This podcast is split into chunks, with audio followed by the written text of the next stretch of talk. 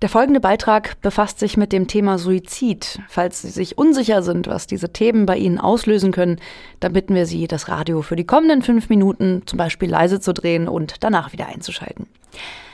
Heute Vormittag haben wir mit dem grünen Bundestagsabgeordneten Helge Limburg über das Sterbehilfegesetz gesprochen. Nach einem Urteil aus dem Jahr 2020 ist Sterbehilfe in Deutschland nicht mehr verboten.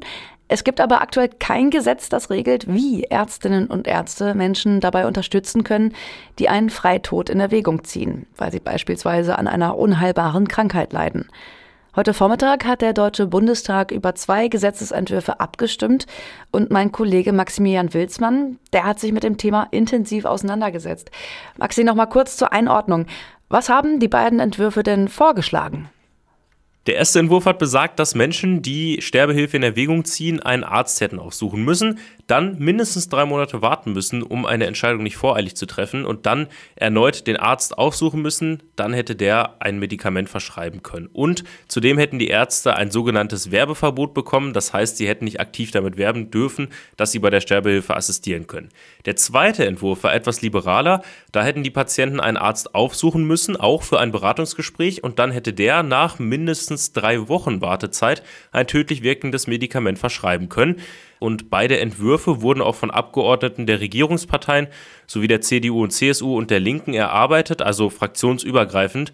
Und es hat sich bei der Abstimmung auch um eine Gewissensentscheidung gehandelt. Das heißt, es gab keine Fraktionsdisziplin. Also jeder Abgeordnete konnte so abstimmen, wie er persönlich das für richtig hält. Deshalb war der Ausgang der Abstimmung aber auch völlig offen.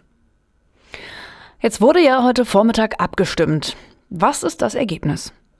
Ja, in der Abstimmung wurden beide Gesetzentwürfe abgelehnt. Der Vorschlag mit den drei Monaten Wartezeit erhielt 363 Nein-Stimmen bei nur 304 Ja-Stimmen.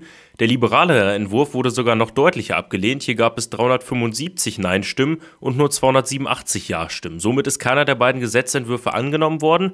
Und ich habe kurz nach der Abstimmung mit der CDU-Bundestagsabgeordneten Mareike Wulff sprechen können. Und sie sagt zu dem Ergebnis? Also das Ergebnis kann natürlich eine Parlamentarierin nicht zufriedenstellen. Das ist klar, weil wir jetzt keine neue gesetzliche Regelung beschließen konnten.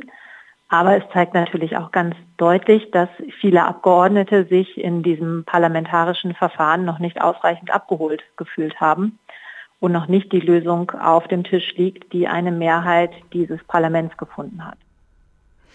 Und wie geht es in der Sache jetzt weiter, beziehungsweise was bedeutet das, dass keiner der Entwürfe beschlossen worden ist?